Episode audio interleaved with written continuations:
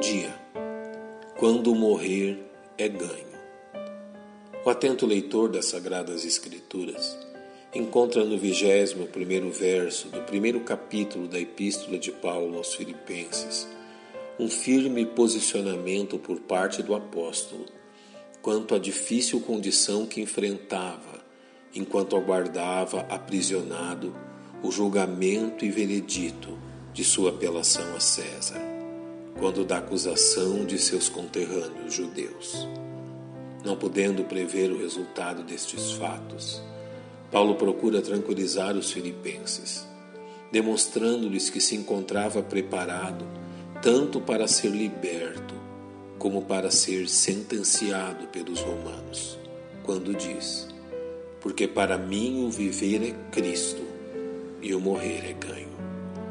Desta forma, Paulo lhes demonstra sua convicção quanto ao que deve ser a vida do cristão, como também quanto ao que significa a morte de um redimido pelo sangue de Jesus. Reflitamos, pois, nesta preciosa verdade. Comecemos por reconhecer que o ser humano não deseja ter que pensar a respeito da sua própria morte, evitando a todo custo ter de refletir sobre ela, sendo a causa desta versão apresentada nas Escrituras, ao dizer que o ser humano, com medo da morte, estavam por toda a vida sujeitos à servidão. Porém, a frase dita por Paulo nos demonstra que deve existir por parte dos cristãos uma atitude completamente diferente quanto à morte. Pois, segundo o apóstolo, o morrer é ganho, uma vez que o Evangelho concede ao salvo uma perspectiva absolutamente superior quanto à morte, algo que este mundo jamais provou. É visível que o ser humano sem Cristo nutre profundo medo da morte não tendo nenhum prazer em refletir sobre ela, como também demonstra uma atitude de completa resignação, contemplando-a como algo inevitável. Porém, ao contemplarmos o modo como o apóstolo Paulo encara a real possibilidade de sua própria morte, encontramos um homem absolutamente sereno diante deste fato, como se percebe em suas palavras. Mas de ambos os lados estou em aperto, tendo desejo de partir e estar com Cristo, porque isto é ainda palavra partir tem o sentido de levantar a âncora de um navio, ou mesmo de desmontar uma tenda, figura usada por Paulo ao escrever a respeito da morte em sua carta aos Coríntios.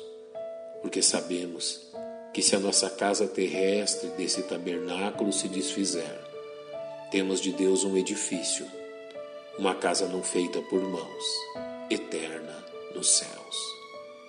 É importante que pensemos na razão pela qual o apóstolo Paulo demonstra uma visão tão tranquila e positiva quanto à morte, a ponto de dizer que é muito melhor morrer e então finalmente estar com Cristo. Verdade revelada pelo autor da Epístola aos Hebreus, coloca diante de nós a realidade que a condição que os salvos encontram após a morte os faz deixar uma condição dolorosa e transitória e adentrar uma condição de gozo permanente, ao dizer-lhes que não temos aqui cidade permanente, mas buscamos a futura. Dentro deste mesmo pensamento encontramos o próprio apóstolo Paulo exortando os filipenses a reconhecerem que aquilo que aguarda os salvos é muito superior à vida neste mundo, exortando-os que a nossa cidade está nos céus, de onde também esperamos o Salvador, o Senhor Jesus Cristo. Finalmente, reconhecemos que a morte de um salvo é um ganho mediante o fato que, ao deixar este mundo, e um corpo que sofre as consequências do pecado, os salvos descansam de suas dores, aguardando então serem revestidos de um corpo glorioso e eterno, como Paulo descreve em sua epístola aos Coríntios. Porque convém que isto que é corruptível se revista da incorruptibilidade, e isto que é mortal se revista da imortalidade.